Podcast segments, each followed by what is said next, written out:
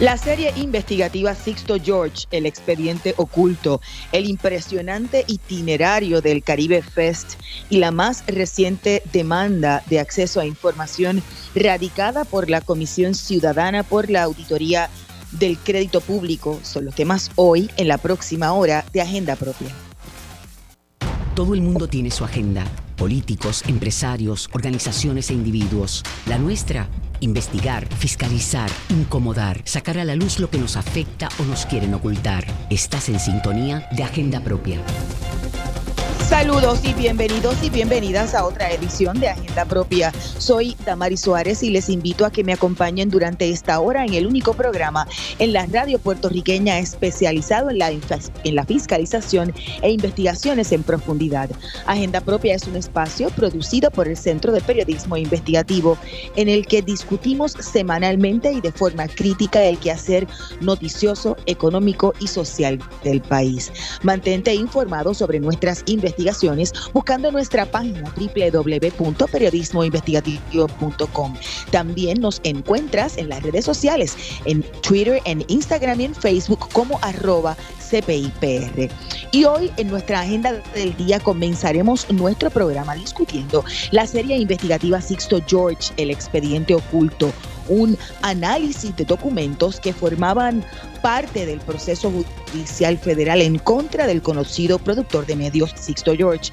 Los reportajes fueron hechos en alianza entre el Centro de Periodismo Investigativo, la Unidad Investigativa de las Noticias y el periódico Metro Puerto Rico. Y hoy discutimos aquí los hallazgos. Además, les ofreceremos detalles del itinerario del Caribe Fest, un evento educativo sobre el cambio climático organizado por el Centro de Periodismo Investigativo y que reunirá a periodistas y expertos del tema del Caribe. ¿De qué se trata y cómo puedes participar? En breve te decimos. Además, hoy también hablaremos con portavoces de la Comisión Ciudadana por la Auditoría del Crédito Público sobre una demanda radicada contra el gobierno para que haga pública información relacionada a las emisiones de bonos. Iniciemos Agenda Propia. Esta es La Piedra en el Zapato Después de la publicación del chat de Telegram, agentes del negociado federal de investigaciones, lo que conocemos por sus siglas en inglés como FBI, entrevistaron a miembros del comité de campaña del entonces gobernador Ricardo Rosselló Nevares. El CPI, en alianza estratégica con el periódico Metro y la unidad investigativa de las noticias de Tele 11, han revelado lo que se dijo en algunas de esas entrevistas y que no se había conocido hasta ahora en la serie investigativa Sixto George, el expediente oculto. Para hablarnos sobre esta serie, iniciamos con Wilma Maldonado, directora editorial del, del CPI. Saludos, Wilma. Bienvenida a Agenda Propia. Gracias, Damari, por la invitación. Saludos a todo el público que escucha y el compañero periodista del equipo de periodistas del, del, CPI, Luis J. Valentín Ortiz. Saludos, Luis. También bienvenido a Agenda Propia. Un saludo, Damaris, y gracias por la oportunidad. Ya más adelante voy a conectar también con los compañeros de Metro y de, y de Tele 11, pero quería comenzar con ustedes dos, Wilma, un poco a grosso modo, háblanos de la alianza y los documentos que pudieron revisar. Bueno, en, una vez empezó, ¿verdad? Comenzó este juicio de Sixto George, del productor, eh, empezó, ¿verdad?, a fluir cierta información que todo el público pudo ir conociendo, pero a la misma vez a nosotros nos fue llegando al Centro Periodismo Investigativo eh, alguna información a través de fuentes anónimas, a través de una fuente anónima que nos fue llegando alguna información de cosas que habían sido parte del, del descubrimiento de prueba del juicio, pero no necesariamente se había discutido en el proceso judicial. Igualmente, eh, posteriormente tuvimos eh, acceso a documentos que no habían sido publicados y unos que fueron publicados más recientemente y eh, todo eso formó, ¿verdad? Que queríamos, empezamos a examinar qué estaba ocurriendo, habían unos detalles ahí de lo que se vivió tras bastidores antes y después de la renuncia del, del ex gobernador Ricardo Rosselló Nevares durante el verano del 19. Teníamos muchos documentos que examinar, mucha información que corroborar y decidimos hacer esta alianza eh, del Centro de Periodismo, Tele 11 y Metro para poder eh, divulgar de una manera, ¿verdad?, mucha más completa eh, toda esa información que estaba revelándose y que nosotros estábamos viendo a través de esos documentos, algunos, como te digo, que nos llegaron por fuente anónima y otras, pues, que fueron parte de, del proceso y que se develaron mucho después de acabado el juicio. Y, quizás Luis, que, que, que también, además de periodista, es abogado, un poco que nos, nos, explique, ¿verdad? Que aunque estaba dentro de la evidencia, si no, no, no necesariamente se hace público si no la utiliza la, la, fiscalía, ¿verdad? O la defensa. Eso, sí, eso así es. O sea, durante, el, durante el proceso ¿verdad? del juicio eh, está este expediente, ¿verdad? Y, se, y las partes acuerdan, ¿no? Este, con, con la aprobación del juez, entraron ¿no? este, distintos documentos como evidencia, que es la que pues eh, el jurado evalúa, ¿no? Y, pues se conoce, ¿no? Este, gran parte de, la, de, la, de los documentos y, los, y las cosas que se usaron y entraron en evidencia como parte del juicio, pero como bien mencionó Wilma, eso no es el todo, ¿verdad? Eso no, no, no, ahí no están todos los documentos, ¿verdad? Y todo lo que usó eh, específicamente, ¿verdad? El FBI en, en, su investigación contra el productor y ahora convicto Sixto George. Y parte de esa información y de esos documentos es precisamente los que los que hemos podido tener acceso ¿no? y, y, sobre los cuales hemos, hemos publicado estas historias. Vamos con uno de ellos, que es una, unas entrevistas el 29 de julio del 2019, en, en, medio de la de todos los eventos de allá del verano del 19.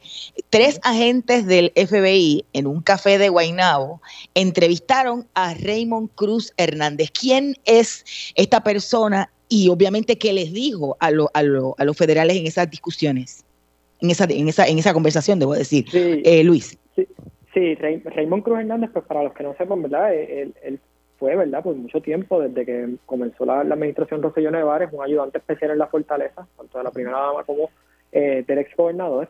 Eh, y en ese momento todavía permanecía como uno de sus más cercanos, ¿verdad? Este, allegados eh, allí dentro de la fortaleza. Y esta persona, pues como dice, fue entrevistada por agentes del FBI como parte de la investigación que llevaban a cabo en ese momento. Y lo que dice Raymond Cruz Hernández, pues es bastante revelador, ¿no? Este, y yo creo que se puede dividir en dos partes. Una parte, eh, algo, pues, una compañía que hemos escuchado mucho, DR Consulting, que era una compañía vinculada a Sixto George y que eh, al mismo al mismo tiempo, ¿verdad? Que se estaban dando los hechos, eh, ¿verdad? La legada extorsión y todo esto entre Maceir y Sixto George, a la misma vez, el ex gobernador y su equipo decidieron contratar eh, a la compañía, ¿verdad?, DR Consulting y, a la compañía de Sixto George específicamente para que le brindara servicios de manejo de imagen y de crisis. En ese momento sabíamos que, verdad, sabemos que las protestas estaban en pleno apogeo, estaban pidiendo la renuncia del gobernador y eh, Sixto George básicamente ofreció servicios para contrarrestar ese ataque y lo que estaba, eh, ¿verdad?, eh, cómo estaba siendo afectada ¿no? la imagen del gobernador con miras a tratar de que permaneciera en la fortaleza. Ahí se le prometió que iban a construir una, una página de, de, Facebook, una página cibernética para, para apoyar al, al ex gobernador.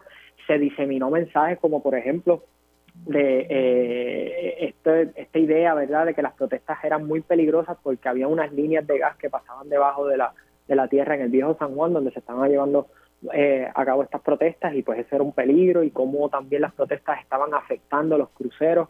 Ese también es un mensaje que se, escuchó mucho en ese entonces. Pues básicamente eh, parte de lo que surge de estos documentos y, de, y también del testimonio de, de, Raymond Cruz es que este, esta compañía estaba pues básicamente a cargo ¿no? de, de, dar estos servicios tratando ¿no? de manejar la crisis y mejorar la imagen y tratar de que Rosellón Nevares permaneciera en la fortaleza. Eso por un lado. Y lo otro tiene que ver con un personaje que también hemos escuchado mucho de él, este, el señor Carlos Mercader, exdirector de PRAFA, y cómo él cabildió ¿no? Eh, y, buscó que se le diera un contrato también de manejo de crisis también sobre específicamente el, la publicación del chat a un bufete de Estados Unidos de nombre Melveny, que para los que quizás no conocen es el mismo bufete que le da servicio al gobierno de Puerto Rico como parte del caso de quiebra bajo promesa. Eh, en el testimonio mismo de Cruz Hernández, él dice, ¿verdad? Alega que él levantó bandera sobre eso en el sentido, ¿verdad?, de que pudiese ser un, conflicto de interés eh, eh, el que este bufete estuviera brindándole servicio al ex gobernador eh, de manejo de crisis relacionados al chat de Telegram y a la misma vez, ¿verdad?, estuviera bajo contrato con el gobierno de Puerto Rico eh, para dar servicios sobre la quiebra. Así que eh, yo diría que esas son las dos cosas, ¿verdad? Ver, dar una mirada mucho más profunda, ¿no?, a lo que pasó en la fortaleza con la contratación de DR Consulting y Sixto George en esos momentos y también, ¿verdad?, un, dato que no había sido revelado hasta ahora de, de cómo el señor Carlos Mercader cabildió, ¿no?, a favor de que se le diera un contrato a este bufete que pues no se caracteriza, ¿verdad?, por este tipo de servicios, pero que aún así buscó buscó su contrato. Y, hay que hacer eh, ¿verdad? la salvedad de que incluso en, la, en, la, en el proceso del juicio trascendió que este contrato que se le dio a DR Consulting se le dio eh, desde el comité de campaña del entonces gobernador todavía Ricardo Rosselló Wilma. De alguna forma hay, el contrato fue verbal, fue escrito y hasta cierto punto lo que se dice en esos documentos confirma, como muy bien decía hace un rato eh, Luis, las estrategias que vimos y las, las estrategias y las, las alegaciones que vimos durante ese verano en contra de las protestas del 19 y a favor de la imagen de Rosselló. Sí, ese contrato, hasta donde sabemos, ¿verdad? Eh, se hizo verbal, no, no hubo una contratación escrita de parte del comité de campaña para eh, contratar a DR Consulting eh, sin embargo, sí sabemos a través de estos documentos ¿no? que hemos estado examinando, de estas declaraciones que, se hicieron a los agentes del FBI, que fue el mismo ex gobernador quien toma la determinación de contratar a la empresa y, y, quien aprueba los pagos. Al menos eso es lo que dicen, ¿verdad? Las personas que estuvieron en ese tiempo, entre ellos Raymond Cruz, estuvieron allí trabajando en, ese momento con, con el asunto de la crisis. Así que no hay un no, no existe un contrato escrito, si hubo un contrato verbal y sí están en, eh, sí existen, ¿verdad?, una factura de esta compañía y detalla brevemente este eh, lo que nos acaba de narrar Luis, cuál era la encomienda, cuál era la tarea que tenían para eh, propagar, ¿no? Era un asunto de propagar otro mensaje distinto al que estaba surgiendo en la calle a través de las protestas, que era la renuncia de Rosselló, y entonces pues ellos querían eh, contrarrestar eso propagando otro tipo de mensaje, que entonces era que se necesitaba una estabilidad, que las protestas no permitían esa estabilidad en Puerto Rico y que se permitiera que pasara el tiempo para que Rosselló culminara su mandato y que no volviera a la reelección y, y pero se le se le permitiera terminar no el cuatrienio. Y ese era un poco lo que estaban tratando el discurso que estaban intentando propagar y que y que la gente se hiciera eco de eso, pero eh, obviamente el resultado que hemos visto fue pues, fue distinto, ¿no? Finalmente prevaleció las protestas y esa petición de gran cantidad de, de puertorriqueños de que el gobernador saliera. El Cruz en un momento dado, bueno, en varias instancias, levantó banderas sobre algunas de esas contrataciones, como por ejemplo el pago de las facturas a DR y tan, y tan, tan seguidas las facturas. ¿Cuál es el tracto de lo que se dice en el informe sobre la, el relato de Cruz? Sí, eh, en el momento, ¿verdad?, que, está pasando todo esto, eh, básicamente justo el, el, mismo día que publica el Centro de Periodismo Investigativo el chat de Telegram, ese día llega una primera factura de DR Consulting, uno de los documentos que pudimos tener acceso ¿no? este, para este reportaje.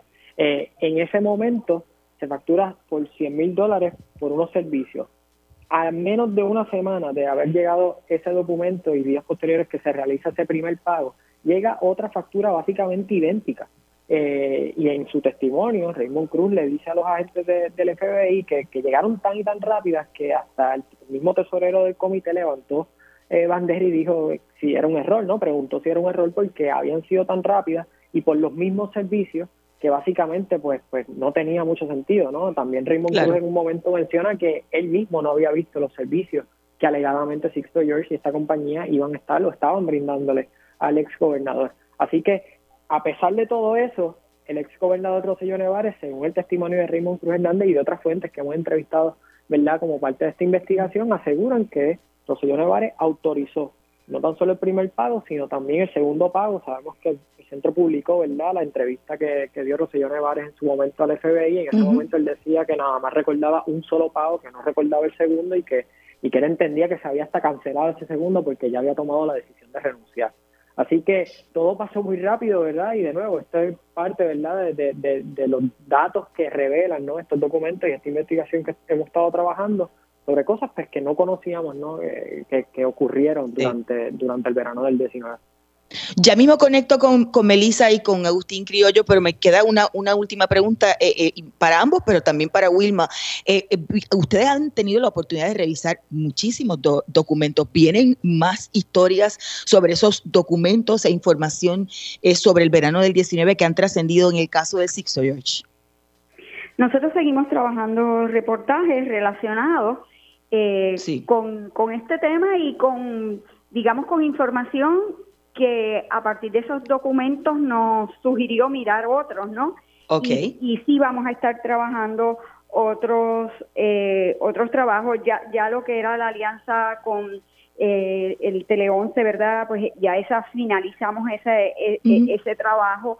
Ahora sí continuamos nosotros trabajando otro metro, también tiene otro, otros trabajos que, que surgieron a partir de las investigaciones que ellos eh, hicieron con los documentos, así que sí, el público puede esperar que todavía eh, eh, el CPI va a continuar publicando información relevante sobre sobre esos documentos que nos nos dan nos dan una explicación, no, nos dan a entender qué era lo que estaba pasando en el comité de Ricardo Rosselló y lo que pasaba un poco en el gobierno también en ese verano del 2019.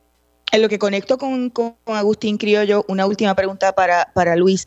Además de ese pago de las facturas, también surgió una incomodidad de Cruz sobre la contratación del bufete eh, la propuesta de Carlos Mercader.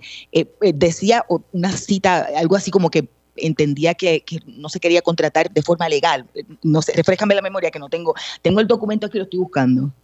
Sí, básicamente él, muestra dudas, ¿no? O preocupaciones sobre la legalidad, ¿no? De, de, la manera en que se quería contratar a, este bufete o se pretendía contratar. Debo decir, ¿verdad? Que según los informes del comité no existe ninguna transacción ni ningún gasto, ¿verdad? O pago o contrato que conste que, que, que, este contrato se dio, ¿no? O sea, que, en efecto ocurrió.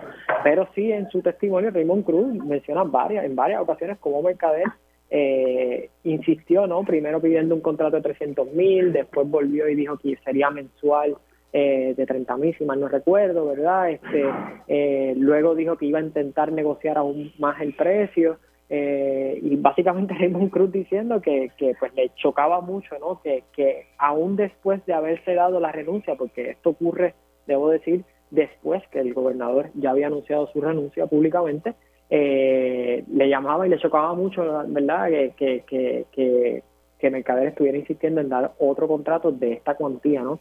A un bufete que básicamente eh, hasta el momento había, y todavía al, al, sol de hoy, sigue siendo el bufete de la quiebra, ¿verdad? Del gobierno de Puerto Rico. Y, y pues chocaba mucho, ¿no? Que estuvieran dando, ofreciendo servicios de manejo de crisis al, al ex gobernador, ¿no? En, su carácter, ¿verdad? Individual como parte del chat de Telegram.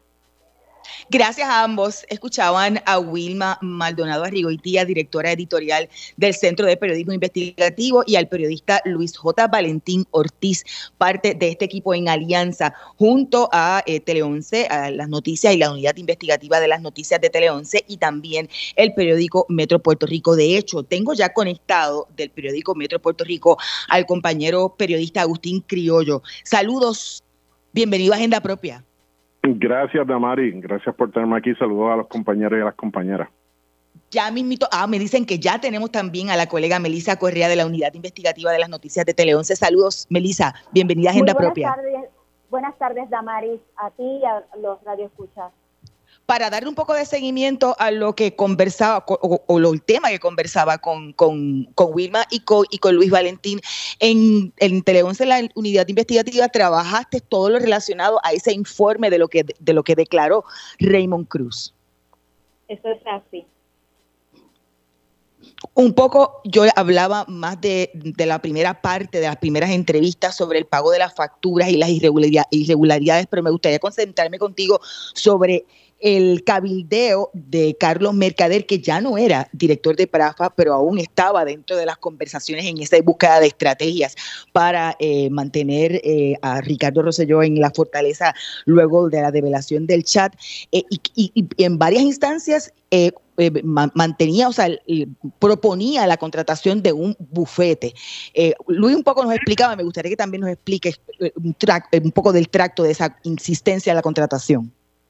Pues mira, eh, Mercader eh, por ese bufete de nombre O'Melveny. Finalmente, el bufete nunca se contrató, pero ellos querían utilizarlo para levantar la imagen del gobernador. Aparte de, del trabajo que yo hice, tuve, eh, que se presentó en cámara, tuve reuniones con varias fuentes y me explicaron que ellos querían ese bufete porque temían que ese chat pudiese provocar o culminara en cargos criminales para varios de los participantes. Y querían esa compañía para, para esa firma de abogados para ver si en efecto habían o no pudieran radicarse cargos criminales, si, si se hubiese constituido algún delito.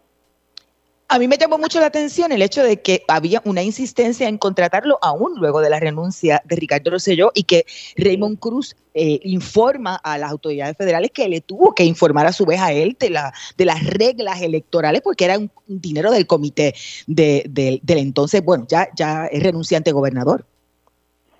Sí, hubo una insistencia e incluso eh, Raymond, ¿verdad? Porque todo lo que eh, publicamos es basado en una entrevista que le hizo el FBI a Raymond Cruz y él no entendía por qué eh, se quería contratar al, bufete porque ya, no sé, yo había renunciado. Claro. Entonces, Agustín, un poco para entrar en, la historia que publica eh, eh, la pasada semana, este es el caso de, otra, de, otro, ¿verdad? De, otro documento. Eh, llegaron a considerar en el FBI someter acusaciones contra el ex secretario del Departamento de Hacienda y el ex director de finanzas del gobierno, Raúl Maldonado Gautier. fue un anejo que pudiste revisar. ¿Qué le imputaban?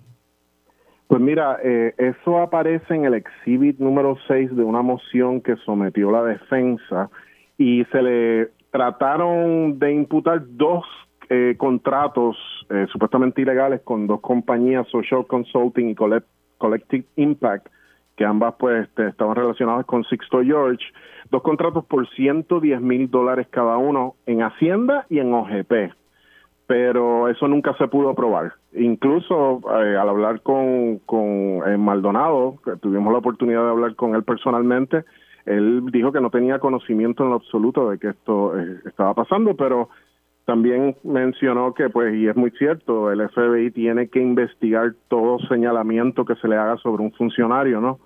Y pues eso parece que fue el caso.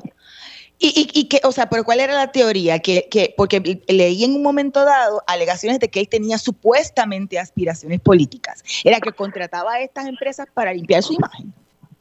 Sí, supuestamente la, eh, la acusación iba dirigida a que él contrata a estas dos empresas para presuntamente trabajar con su imagen pública, ya que pues tenía aspiraciones de correr un cargo público. Se mencionó incluso Senado, se mencionó gobernación pero nuevamente eh, el exfuncionario pues no personalmente no, no nos dijo que no, que no era el caso, que eso nunca pasó. Por su mente sí se le acercaron, pero nunca lo consideró según dijo. Ok, eso, y eso, eso es importante porque Maldonado siempre dijo, incluso se le vio en, lo, en el edificio federal durante esas semanas luego de que fuera eh, eh, despedido, eh, y, y, decía que colaboraba con, con las autoridades federales. él entonces nunca fue entrevistado o, nunca se le abordó sobre este tema en sus conversaciones con, con el FBI.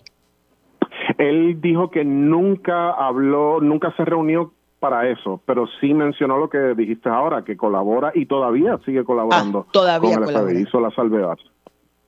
Entonces, un poco para, hacer una última pregunta también a, a, Melissa, eh, literalmente nunca eh, se, le pensó en investigar, pero no se investigó. La, información que, que, que, te dio Maldonado en la entrevista fue corroborada por un tercero sobre el papel que jugaban estas dos empresas en el Departamento de Hacienda. Sí, hablamos con Luis eh, Otero, que es un innovador social, y hablamos con la con la líder eh, comunitaria Carmen Villanueva, quienes son mencionados en, dentro del Exhibit 6, ¿no?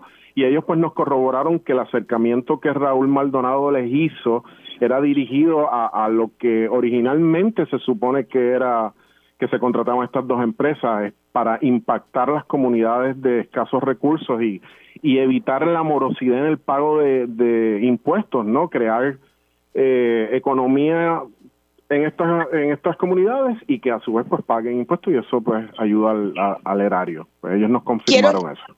Claro, quiero regresar un poco con Melissa para cerrar esa primera parte de la, de la entrevista y del informe de Raymond Cruz.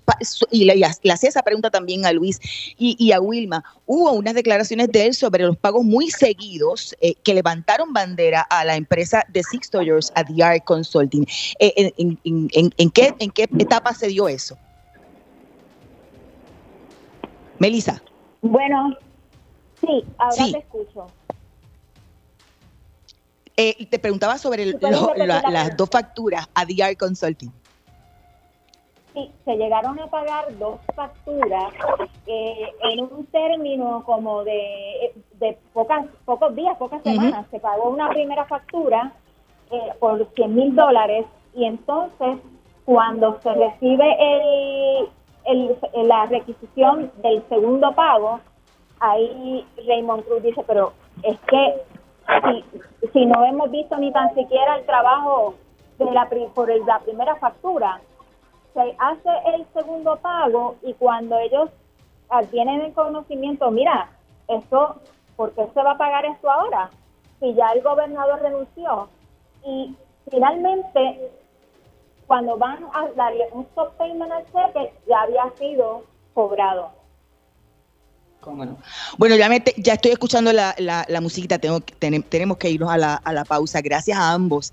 Escuchaban a Melissa Correa, parte de la unidad investigativa de las noticias en Tele 11 y al compañero periodista de Metro Puerto Rico, Agustín Criollo. Pueden leer y ver la serie completa en periodismoinvestigativo.com. Vamos a una breve pausa, pero mantente en sintonía. Al regreso hablamos sobre Caribe Fest. Escuchas Agenda Propia.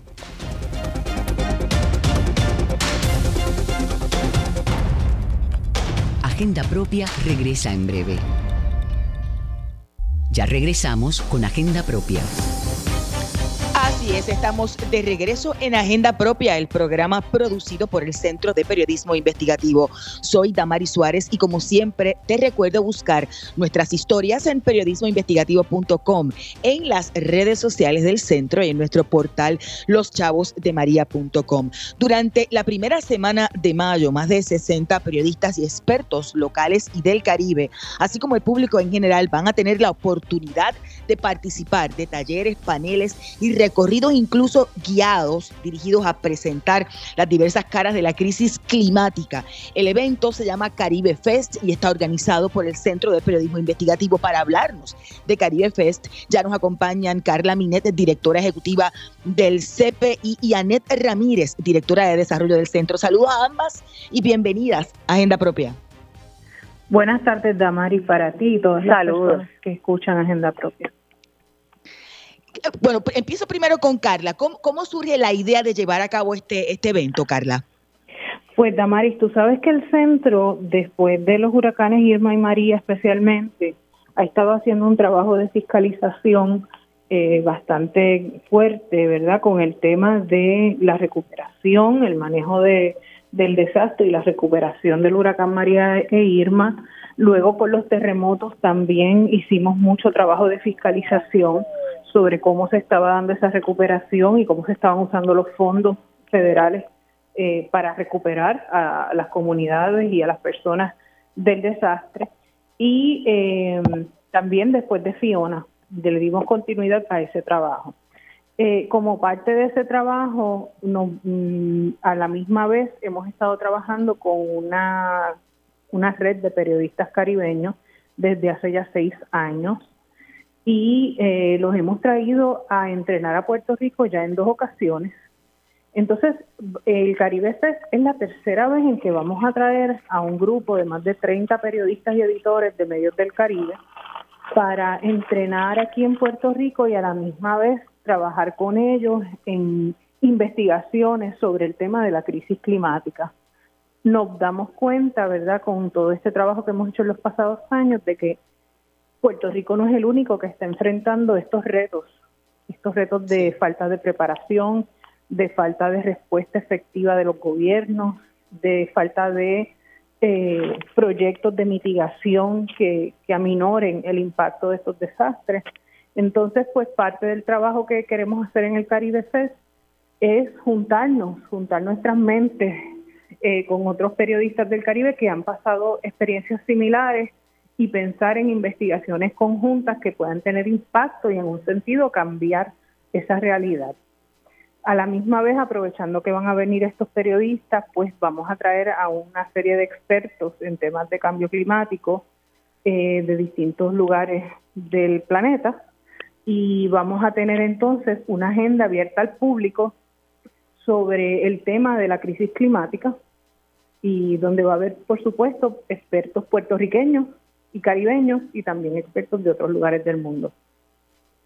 De hecho, las historias colaborativas que se han publicado y que ha hecho el CPI con, periodistas de otros, de otros países caribeños plantean, o sea, demuestran lo que acaba de plantear, que en Puerto Rico no está solo y que hay muchas experiencias sobre el cambio climático que se repiten a lo largo de toda la zona caribeña. Eh, Aniet, ¿de qué países nos van a visitar periodistas y expertos? Pues vamos a tener periodistas y expertos de más de 10 países del Caribe. Desde Cuba, Venezuela, Colombia, Trinidad y Tobago, las islas, las islas vírgenes británicas y estadounidenses, Guadalupe, Puerto Rico, por supuesto. Que va a ser un, grupo bien nutrido de, personas de todo el Caribe. Vienen personas también de Haití, de República Dominicana, de, eh, yo creo que menciona Trinidad y Tobago, Venezuela, México. Wow.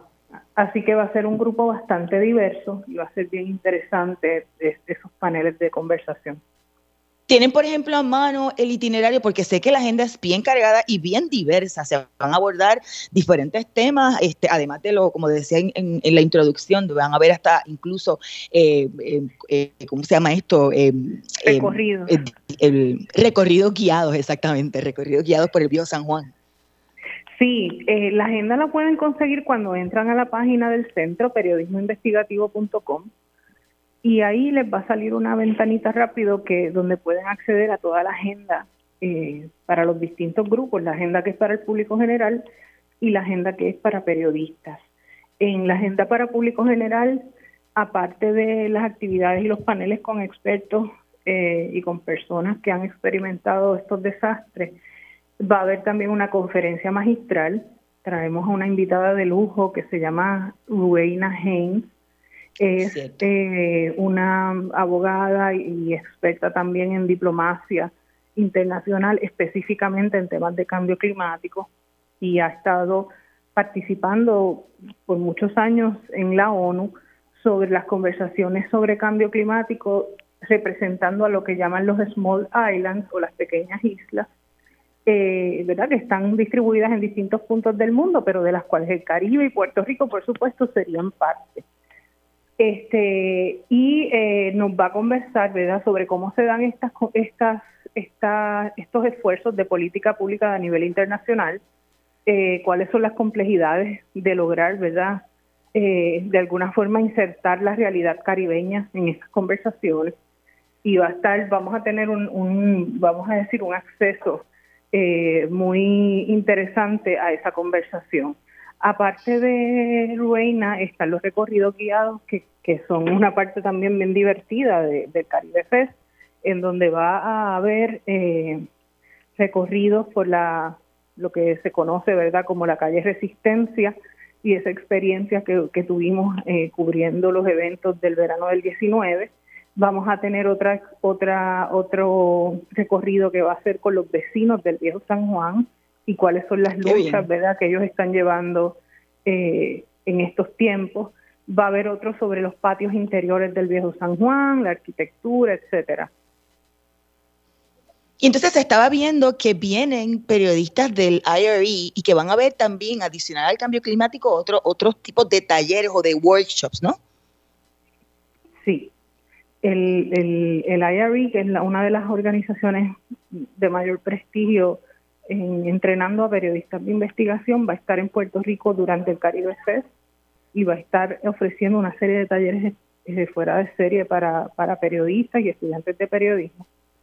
Eh, y además también vamos a tener una periodista colombiana, eh, Gina Morelo, que va a estar ofreciendo un taller sobre emprendimientos periodísticos para durante dos días para todas aquellas personas que están que tienen sus propios medios, que han iniciado sus proyectos periodísticos de radio, de podcast, de prensa digital, etcétera, y eh, a la misma vez personas que eh, quieran iniciar sus proyectos periodísticos y quieran emprender. Ese taller va a durar dos días, está apoyado por la Asociación de Periodistas y el Overseas Press Club, que están becando algunos estudiantes, los primeros que se matriculen, eh, así es que eh, está toda la información ahí cuando entran a la página web. ¿Cuándo y dónde, para aquellos que nos están escuchando, eh, va a ser el Caribe Fest? Va a ser, me imagino que presencial. Y entonces, más detalles sobre cómo acceder a esa información que está en la página de, del CPIANET. Los eventos para público general se van a llevar a cabo entre el 5 y el 6 de mayo en diversos lugares del Viejo San Juan, pero principalmente en el Bastión, que queda justo al lado de Casa Blanca, al final de la calle San Sebastián. Sí, el, Bastión es que queda justo al lado del Instituto de Cultura. Sí, es, sí, también. el, que queda justo al lado del Instituto de Cultura. Exactamente. Entonces pueden acceder no solamente la agenda, sino también adquirir sus boletos visitando nuestra página periodismoinvestigativo.com eh, el, pueden adquirir pase de dos días que tienen acceso a todos los eventos eh, por 130 dólares, eh, pases de un día por 70 dólares y eh, un solo evento por 25. Y cabe mencionar que todo lo recaudado en taquillas para Caribe Fest va dirigido a la labor periodística y, y continuar con la misión del Centro de Periodismo Investigativo. ¿Hasta cuándo pueden eh, acceder para poder adquirir sus boletos? Hasta el mismo día del evento, sí, pero recomendamos que compren sus eh, boletos con toda la anticipación eh, posible pues para que aseguren espacio. Hay varios en, que ya se en los eventos particulares. Exacto. Y entonces se, se, se, suscriben, o sea, se inscriben y allí mismo pueden escoger la, el, el, itinerario dentro de las alternativas que hay por hora eh, para que puedan ¿verdad? Para registrarse y asegurar sí, su cada, espacio. Cada persona puede hacer su propio programa, ¿verdad? De cómo, a, qué, a qué eventos quiere asistir durante esos dos días o durante el día eh, que compre el boleto. Eh, generalmente para el público general hay dos actividades concurrentes entre las cuales pueden escoger a, casi todos los horarios. Eh, así es que cada persona puede hacer su propio programa y decidir este dónde quiere estar, si quieren ir más a los recorridos, si quieren ir más a las conferencias y los paneles. Ah, va a haber un cineforo del documental eh, sobre el viejo San Juan o, o, la conferencia magistral, así que va a haber una diversidad de eventos, eh, ¿verdad? Como parte de la oferta. Gracias a ambas, que ya tenemos que hacer la pausa. Escuchaban a Carla Minet, directora ejecutiva del Centro de Periodismo Investigativo y la directora de desarrollo del Centro, Anet Ramírez. Ustedes pueden buscar toda la información e inscribirse en el Caribe Fest en periodismoinvestigativo.com. Vamos a una breve pausa. Al regreso, hablamos sobre una demanda de acceso a información. Escuchas Agenda Propia.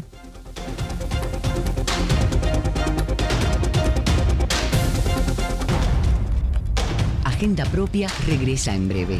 Ya regresamos con Agenda Propia. Así es, estamos de regreso en Agenda Propia, el programa producido por el Centro de Periodismo Investigativo. Soy Damari Suárez y como siempre te recuerdo buscar nuestras historias en periodismoinvestigativo.com y en las redes sociales del centro. Paramos en el semáforo de la transparencia Bueno, y la Comisión Ciudadana por la Auditoría del Crédito Público demandó a la Autoridad para el Financiamiento de la Infraestructura, lo que conocemos por sus siglas como AFI, para que entregue información relacionada a las emisiones de bonos del gobierno. Para hablarnos de esta demanda ya nos acompaña eh, vía telefónica la licenciada Eva Prados, portavoz de la Comisión Ciudadana por la Auditoría del Crédito Público. Saludos, licenciada, bienvenida a Agenda Propia. Saludos y gracias siempre por la oportunidad. ¿Qué, información están solicitando y por qué han tenido que acudir a, los tribunales, licenciada? Bueno, básicamente para ¿verdad? aquellos que no, no conozcan lo que es la Autoridad para el Financiamiento de la Infraestructura, es una entidad creada precisamente para dar financiamiento a distintas agencias del gobierno y fue una entidad que tuvo capacidad para emitir bonos de, desde el 1998 y nosotros estamos solicitando precisamente información relacionada con todas esas emisiones de bonos que superaban los 2 mil millones de dólares y que incluso fue parte también de la deuda que se ha estado reestructurando como en el proceso de quiebra. Así que fue deuda que también tuvo que, eh, ¿verdad? Que fue hasta cierto punto impagable y queremos pues tener toda esa información para que tanto la Comisión Ciudadana, que a su vez está llevando a cabo auditoría ciudadana sobre la deuda, como cualquier ciudadano o ciudadana que quiera eh, tener acceso a esa información la tenga en un archivo que estamos creando digital sobre toda esta información. Así que básicamente se le hizo la solicitud como tantas otras agencias, porque estamos haciendo la misma solicitud al centro de convenciones, le hicimos la misma solicitud a la Autoridad de Energía Eléctrica, a acueductos y alcantarillado, edificios públicos, a los sistemas de retiro, todas las agencias que han emitido deuda, se le ha hecho esta solicitud, pero lamentablemente la Administración para el Financiamiento, la Autoridad para el Financiamiento Público no ha contestado la misma y ante su negatividad de contestar a nuestra solicitud, pues amparándonos en la ley de transparencia, tuvimos que recurrir al tribunal para que así ordene la entrega de la información. ¿Desde cuándo ustedes han estado tratando de solicitar esta, esta información? Llevamos meses en este proceso.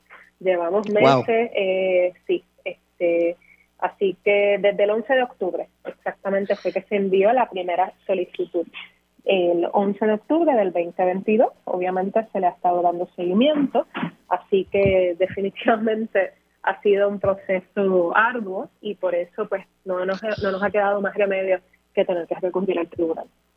Pero, licenciado, o sea que no ha habido ni siquiera una respuesta, o sea, simplemente han obviado contestar. Ni siquiera una respuesta. Y lo mismo nos está pasando, ¿verdad? No, no todas las agencias están así, va a depender, ¿verdad? de aquellas, eh, hay agencias, por ejemplo, la Autoridad de Energía Eléctrica ha sido bastante responsiva con la información. Okay. AFAP depende del tema, depende del tipo de solicitud, pero definitivamente la Autoridad para el Financiamiento Público, eh, perdón, para el financiamiento de la infraestructura, no ha estado contestando de ninguna forma nuestras solicitudes. Eh, ¿Cuándo se radicó la demanda? ¿Ha habido alguna eh, respuesta del tribunal o ha habido algún término que esté corriendo? El tribunal ahora mismo está en el proceso de notificación, estamos siguiendo el mismo proceso que dispone la ley de transparencia y, y básicamente ya cayó en la sala del juez Antonio Cuevas, así que estamos en el proceso de notificación a la agencia, pero estamos confiados en que en cualquier momento se citará una vista de ser necesario, pero nuevamente es información la que estamos solicitando que no es de ninguna manera información confidencial, esto es todo lo contrario, es información pública que no debería haber ninguna justificación o defensa levantada por la agencia para no negarse esta información, pero nada, este, veremos si con la orden del tribunal responden y hacen caso a esta de información.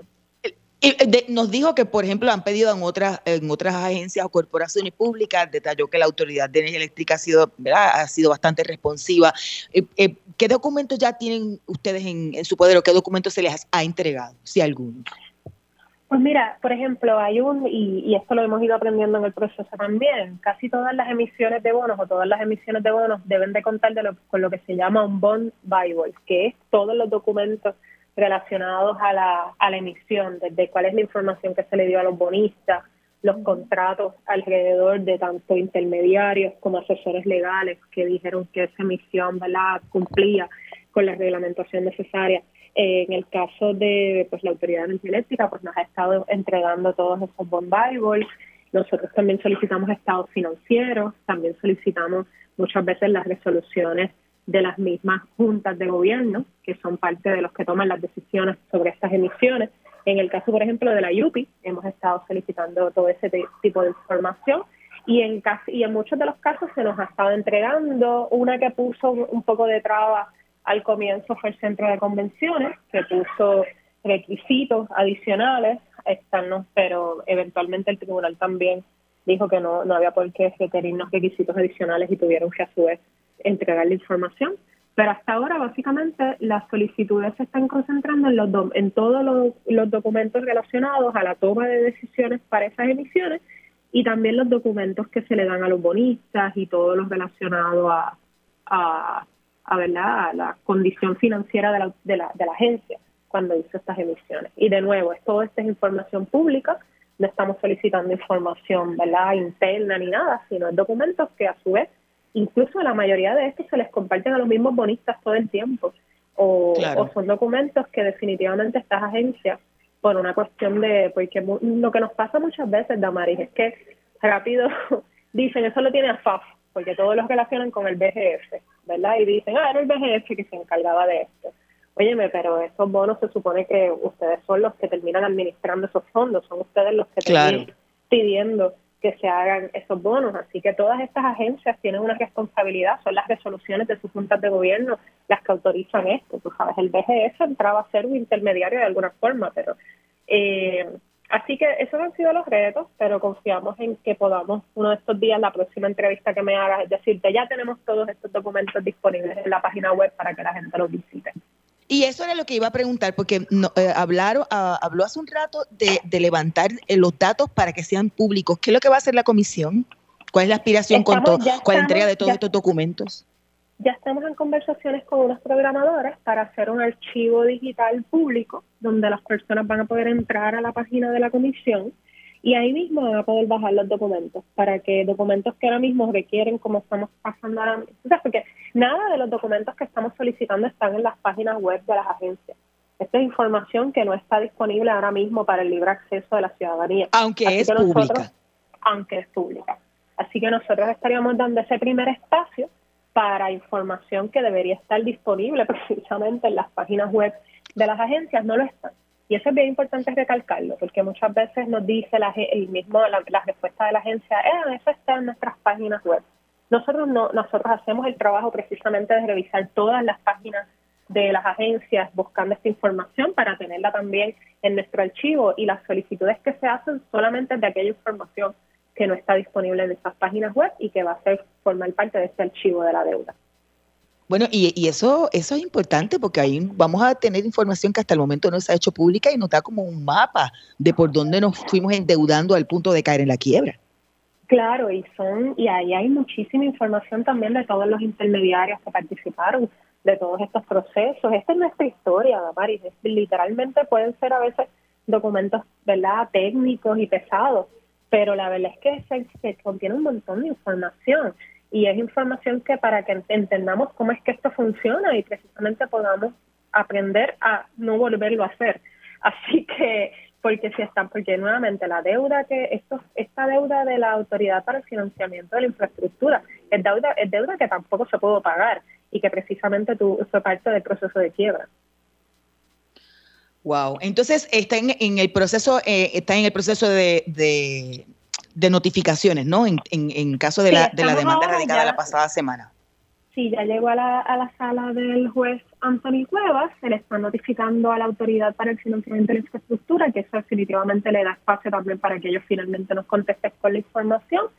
Y si y de ellos no contestar, pues eh, definitivamente el juez estaría citando una vista. Pero estamos y finalmente, Sí, y, finalmente me surge la idea, eh, con esa información se podría tratar de hacer una especie de auditoría, lo que, lo que debió hacerse antes de, de, de, transar el, plan de ajuste de deuda del, gobierno de Puerto Rico. ¿Se podría hacer esa, esa especie de análisis sobre, sobre, sobre cómo, se, cómo nos endeudamos y qué deuda realmente no, no se debió emitir? No, definitivamente todos estos documentos nos permiten precisamente entrar a todos esos detalles, hacer ese análisis. Hay mucha información que también está, ¿verdad?, que requeriría entrevistar a personas que participaron del proceso. Y hay otra información que también es parte de lo que nosotros solicitamos en esta en estos procesos, que es también que las agencias, y es quizás la parte de más difícil, que nos entreguen información, y, y es esa frase de follow the money. Nosotros también solicitamos dónde terminó ese dinero, en qué se utilizó. Y esa quizás es una de las auditorías que debemos de, vas a aspirar a saber finalmente dónde terminó también ese dinero. Porque si bien es cierto que, como menciona, necesitamos saber cuánto de esa deuda fue emitida de forma ilegal eh, y, en qué, y en qué aspectos, para no volverlo a repetir, también el pueblo mínimamente tiene derecho a saber en dónde terminó ese dinero. ¿Y quiénes, y quiénes actuaron? ¿Quiénes están detrás de, la, de las cortinas? Gracias, licenciada.